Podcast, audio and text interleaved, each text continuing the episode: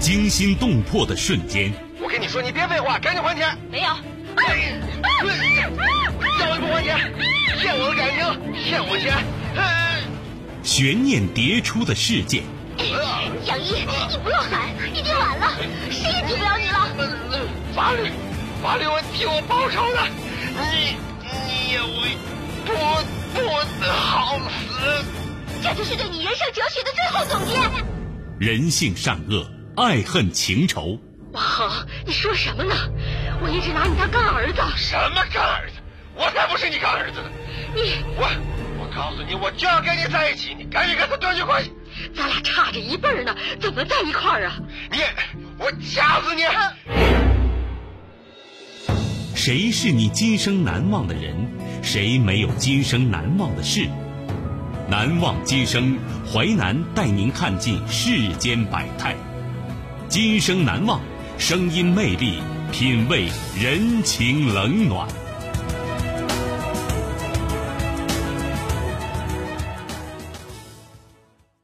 欢迎您收听《今生难忘》，我是淮南。事件回顾：时间二零一四年，地点湖南，人物江云龙、张建国、杨天浩，事件丢失的菜刀。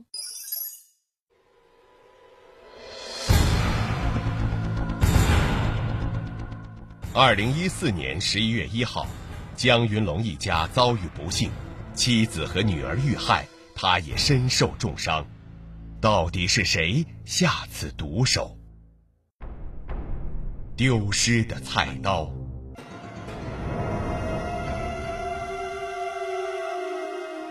残忍的血案。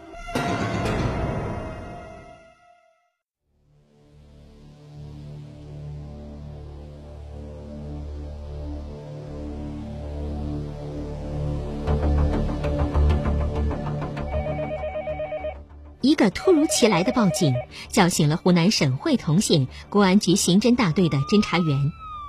侦查员赶到现场，报案人王大娘向警方讲述了惊魂的一幕：凌晨三点半左右，一阵特别急的敲门声把我给惊醒了。我打开房门呐，我就看见我们邻居江云龙趴在外边，浑身是血呀。被害人江云龙在受伤以后，爬到邻居王大娘家求助。中心现场是江云龙夫妇的卧室。侦查员赶到后，首先映入眼帘的是床上大面积的血迹。江云龙年仅九岁的女儿倒在血泊中，已经死亡。江云龙夫妇被送往医院进行抢救。嫌疑人作案手段极其残忍。作案工具应该是带有弧形的菜刀一类的锐器。房屋大门是完好的，没有被撬痕迹。屋后窗户下一张小凳子引起了警方格外注意，板凳上有踩踏痕迹，窗户下的墙壁上发现有攀爬痕迹，凳子上和墙壁上的鞋印纹路十分接近，应该是同一人留下的。嫌疑人应该是翻窗进入室内的。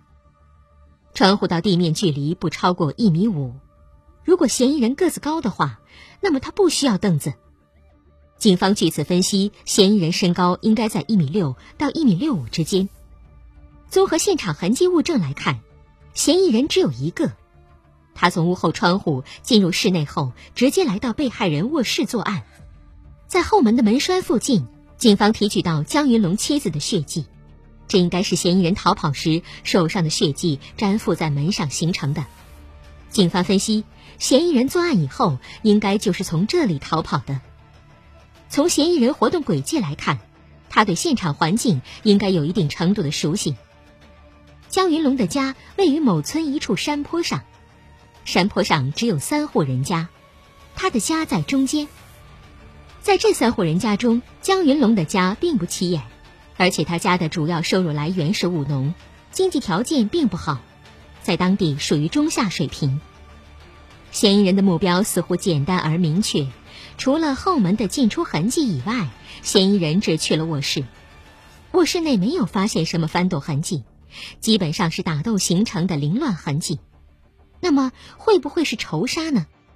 如果是仇杀，嫌疑人与被害人之间总会有突出的矛盾点和因果联系。找到这些，往往就找到案件的突破口。然而，在调查中，村民们纷纷反映，他们家跟我们家都挺好的呀。就是就是啊，没听说他们家跟谁家有矛盾呢。这江云龙家呀，平时为人挺和善的，邻里关系都很好，没听说过跟谁有什么矛盾冲突啊。哎呀，没有矛盾关系，侦查员只能转换思路，重新刻画嫌疑人。凌晨时分，什么人会潜入山村人家，对一家三口实施致命的袭击呢？侦查员的希望寄托在两名重要的当事人身上，江云龙是关键的当事人和目击者。然而，江云龙身负多处刀伤，伤势十分严重。江云龙的妻子也在接受抢救。他的情况同样十分危险，侦查员根本无法与被害人交流。急诊室外面，他们心急如焚。侦查员不但守候着夫妇俩脱离危险的消息，而且迫切希望从伤者口中了解事实真相。然而，两个小时以后，急救室传来一个不幸的消息：江云龙妻子经抢救无效死亡，而江云龙依旧昏迷不醒，情况十分危急。侦查员又该如何寻找突破口呢？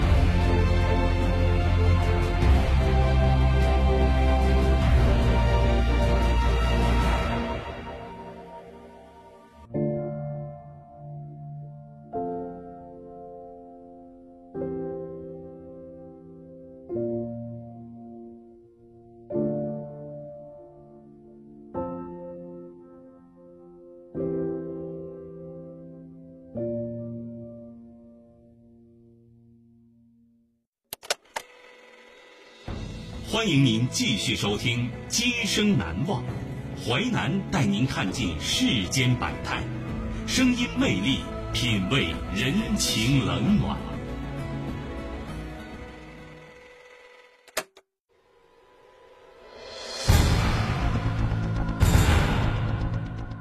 二零一四年十一月一号，江云龙一家遭遇不幸，妻子和女儿遇害，他也身受重伤。到底是谁下此毒手？丢失的菜刀，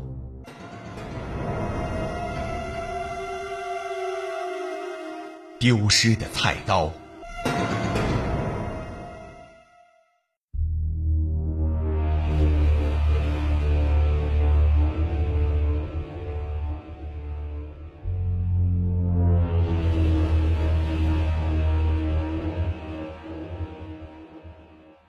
刑事技术人员对现场进行反复勘查，希望能有新的发现。仔细勘查后，警方又发现了新的疑点：被害人卧室有两扇房门，其中一扇通往客厅，另一扇门可以直接通到室外。室外就是下山的唯一一条山路。然而反常的是，嫌疑人作案后没有直接从卧室逃离现场，而是返回客厅，从屋后逃离现场。卧室有个后门，打开后门就可以直接走到小路上。如果嫌疑人从这里逃跑，那应该是最快的逃跑路线。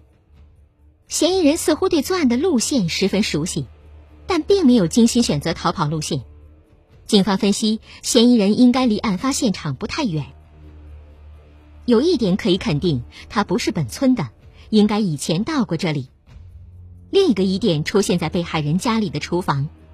刀架上挂了五把刀，其中四把是干农活用的弯刀或者砍柴刀，另外一把是锈迹斑斑的菜刀。这五把刀中，只有这把菜刀不像是经常使用的。被害人家里平时煮饭炒菜要用刀啊，这意味着被害人家里应该还有一把常用的菜刀。不过，在细致勘查和搜索过后，侦查员并没有在现场找到另外的菜刀。这把丢失的菜刀是否对案件的定性产生至关重要的影响呢？根据仇杀的一般规律来讲，嫌疑人应该是事先准备好作案工具的，而不是就地取材。经过长达五十五个小时的抢救，江云龙终于脱离了生命危险，逐渐苏醒过来。医院只给警方两分钟时间询问江云龙。江云龙虚弱的断断续续的向警方回忆了案发当晚的情况。当晚一点多，我们一家三口正在休息，突然一个巨大的声响把我惊醒了。我开灯起来，一个年轻人就拿着刀捅了过来。唉，事情发生的太突然了，我就模糊的记得，是一个陌生的男人，具体的模样也没看清楚，唉，就看到穿了一件灰色的夹克，还有他手里的刀，我看着眼熟。江云龙说：“那把刀弯弯的，像三角菜刀，和自家菜刀非常相似。无论作为物证还是线索。”江云龙家丢失的菜刀对于案件侦破有着至关重要的作用。警方扩大搜索范围，对现场附近几百米的山林进行了大规模搜索。最终，他们在被害人家两米外的一处草丛里找到了一把菜刀。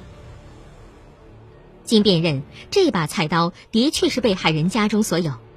尽管案发当天天空下着雨，但警方还是在菜刀背面提取到一些血迹。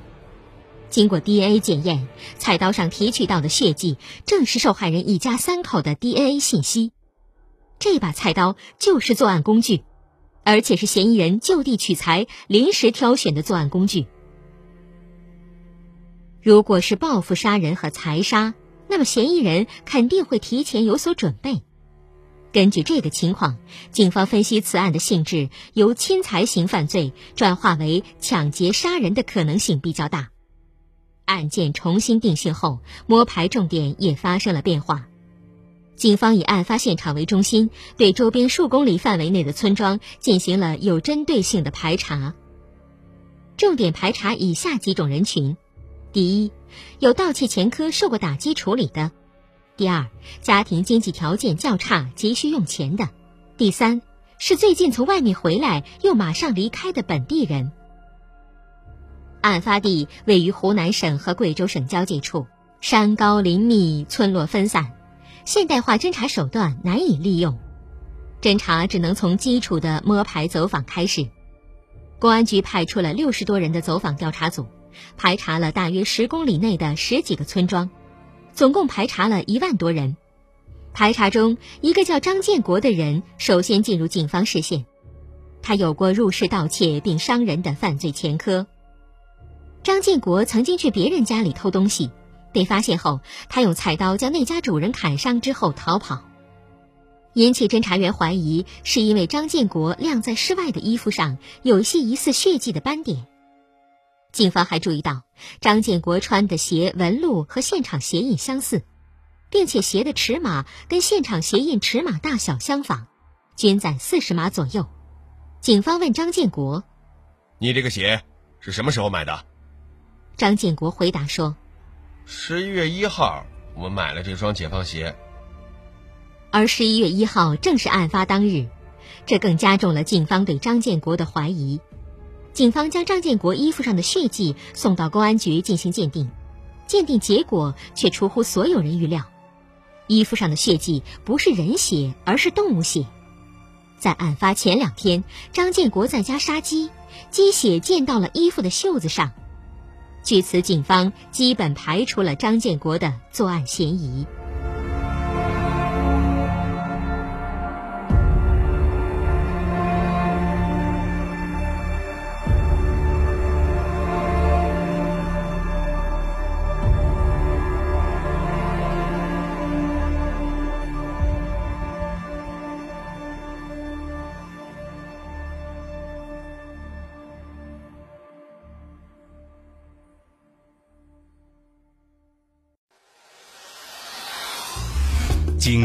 故事结构，新锐的声音制作，在纷繁复杂的真相与假象中，淮南用魅力声音解读世间百态，品味人情冷暖。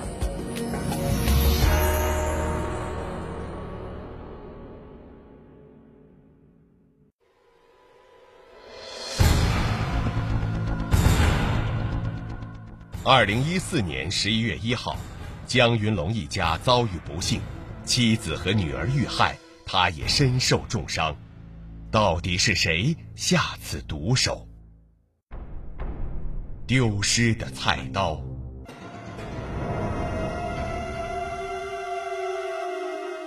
难逃法网。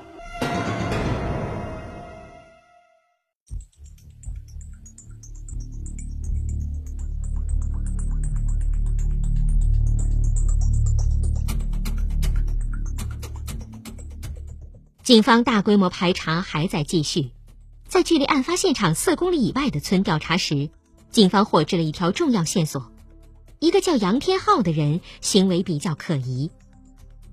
案发前几天，杨天浩回过家里；案发两天后，也就是十一月三号，他就离家外出打工了。警方了解到，杨天浩长期在广东打工，很少回来。这次回来，杨天浩住在大伯家里，并且有过抢劫前科。在二零一四年四月份才刑满释放。杨天浩大伯告诉警方，十一月一号下午五六点的时候，杨天浩的确回来过，但是他回来的目的是为了办理身份证。他说他从广东坐朋友的摩托车回来的，回家的时候啊，穿的是一条七分短裤。这个细节引起警方注意。案发那天，当地只有十度。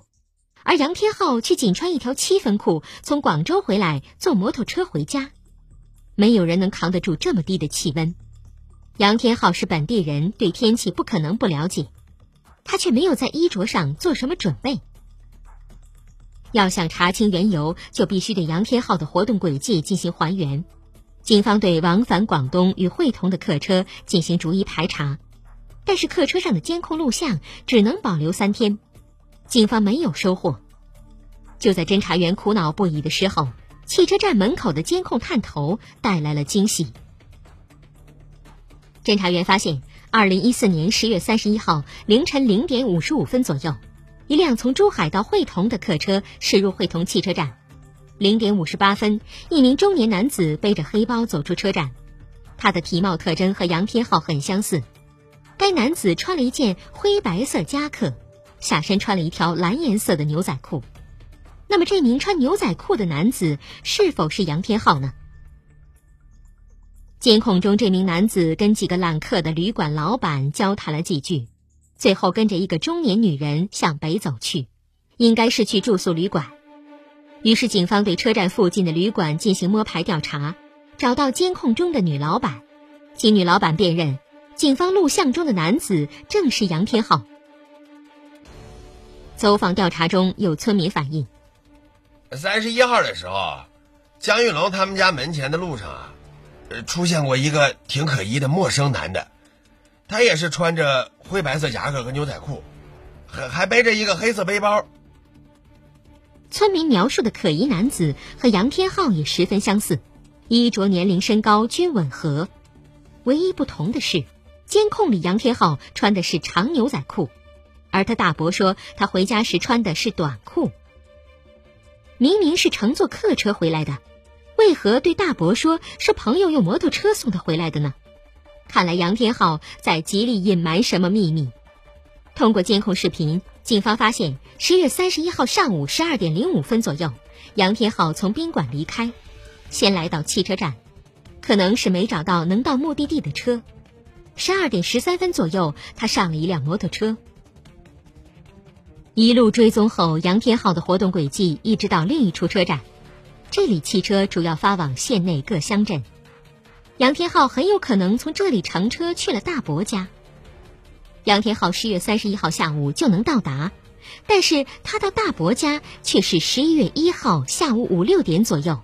那么中间这二十多个小时，他去了哪里？而这段时间恰好又是案发时间，因此杨天浩的作案嫌疑进一步上升了。此时，对杨天浩的外围调查全面展开。通过杨天浩大伯，侦查员获取了他的 QQ 号码，在 QQ 空间里发现了可疑情况。案发后几天，杨天浩的 QQ 说说发了一条状态，只有两个字：“完了。”种种迹象表明，杨天浩作案的可能性非常大，但警方并没有直接证据。杨天浩回家后，他的裤子和背包都不见了，警方认为这很有可能是案件的突破口，于是警方在杨天浩家附近进行拉网式搜索。然后在他家门前的一条小河里找到了一个黑包，里面装有一些衣服，上面有明显血迹。通过 DNA 检验，警方在衣服上发现了杨天浩以及受害人一家三口的 DNA，确定了杨天浩的犯罪嫌疑之后，警方立即将杨天浩抓捕归案。原来杨天浩十七岁到广东打工，知识水平不高。又不愿意吃苦，只能到厂子里做一些简单的组装工作，经常入不敷出。二零一一年九月，他因为抢劫罪被捕入狱。二零一四年四月刑满释放。这一次，他本来是回乡办理身份证的，班车到达会同后，已经是三十一号凌晨了。当晚，他在车站附近小旅馆住宿，因为身无分文，就打算在附近捞一笔。杨天浩对江云龙家的地形并不熟悉，只是小时候曾经从那里路过。夜幕降临，江云龙一家像往常一样准备休息。他们并不知道一场灾难即将发生。如今，在江云龙心里，那个恐怖的夜晚如梦魇一般，挥之不去。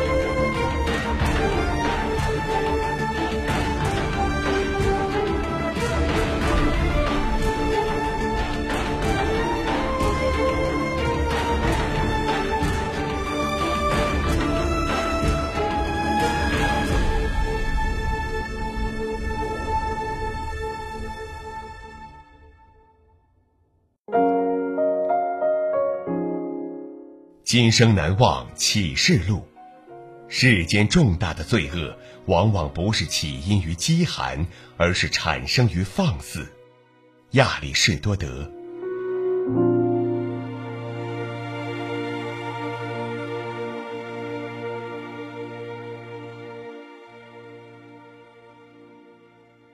感谢您收听《今生难忘》，本节目编辑主持淮南，下期您将听到。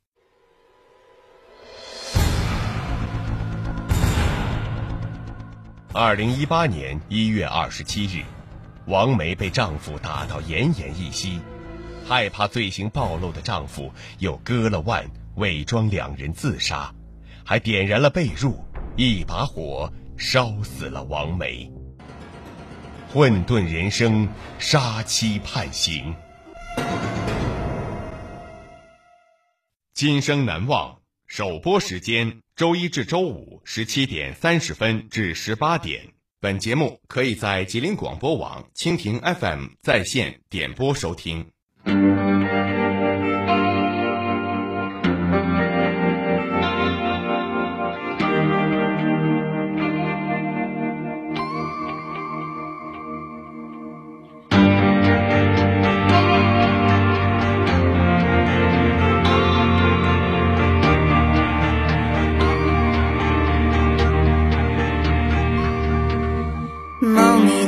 找事他好过后的防备，紧笔的双唇比风凉话还要尖锐。生活没给我谄媚，空有青春的称谓，故事总是可爱又可悲。快忘了夏天的大雨里谁在奉陪。淋湿了昨天，早习惯了事与愿违。背上伸手推一推，记住所有的易碎，骄傲背后自尊，多狼狈。我脆弱的躯壳，有坚韧的内核，拼也是快乐。曾不堪一击的在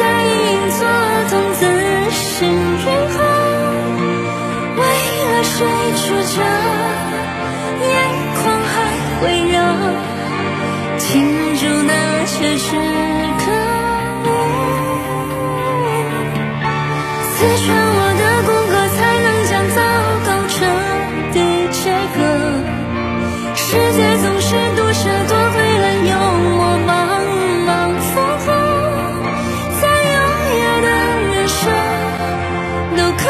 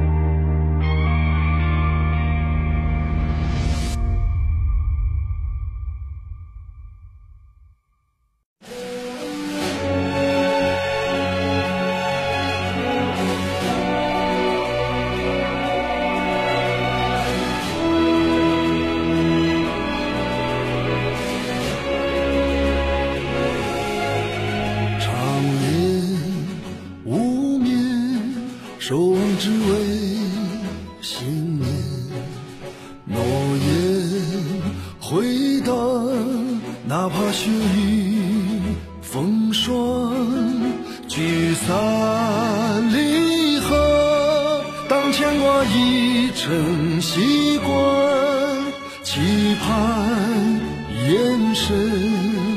让我更加勇敢。